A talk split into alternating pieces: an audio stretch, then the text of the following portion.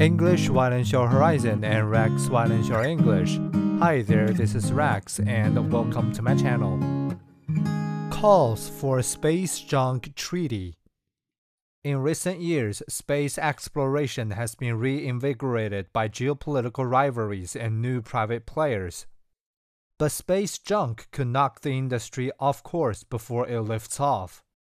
On Friday, seven scientists from Britain and America, including one from NASA's Jet Propulsion Laboratory, wrote to Science, a journal, calling for the establishment of a regulatory body to deal with debris outside Earth's atmosphere. Estimates of the volume of space junk vary, but the European Space Agency reckons that there are more than 1 million pieces of at least 1 centimeter across orbiting the planet. That number may soar in the years to come, given that 58,000 new satellites could be launched by 2030, according to European and American officials. But satellite makers have no incentive to clean up after themselves.